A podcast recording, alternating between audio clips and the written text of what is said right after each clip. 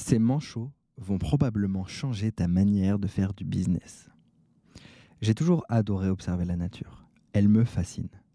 Il m'arrive régulièrement de rester assis à contempler un arbre ou même une feuille et de ressentir de l'émerveillement pendant plusieurs minutes. Hier matin, en me levant, je regarde les oiseaux dehors et la glace sur les arbres. Naturellement, je me demande comment ils font dans leurs conditions.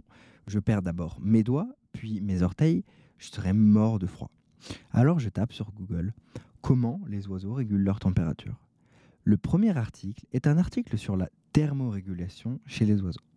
En lisant cet article, je découvre tout un tas de mécanismes internes ou externes leur permettant de survivre même lorsqu'il fait des températures extrêmes. Prenons l'exemple du manchot empereur. C'est un oiseau marin qui vit sur la banquise dans l'Antarctique. Autant te dire qu'il caille. À moins 35 degrés, les manchots empereurs peuvent rester au chaud. À 34 degrés, tranquillou. Comment? Grâce à la stratégie de thermorégulation sociale. Ils forment un cocon ensemble. Ceux qui sont aux extrémités, donc en contact direct avec le froid, changent régulièrement de position. Ainsi, aucun des manchots n'est impacté par le froid. Ce que j'observe, c'est que le groupe est une entité qui n'est rien sans chaque individu. Chaque individu sert au groupe et le groupe soutient chaque individu. On retrouve ce principe chez les cyclistes pour diminuer les effets du vent. Lorsqu'ils roulent en groupe, ils peuvent choisir un type de formation selon l'orientation du vent. Un mec se prend tout dans la gueule et coupe le vent à tous les autres derrière qui se ressourcent. Puis, le cycliste laisse sa place à son coéquipier pour aller se reposer à son tour.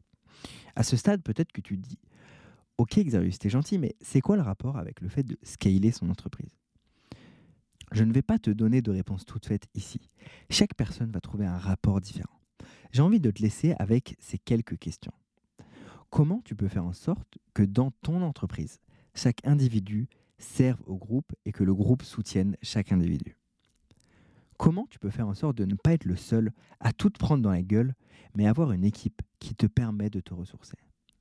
Comment tu peux créer une équipe qui, quand ce sera l'hiver pour ton entreprise, jouera collectif et la réchauffera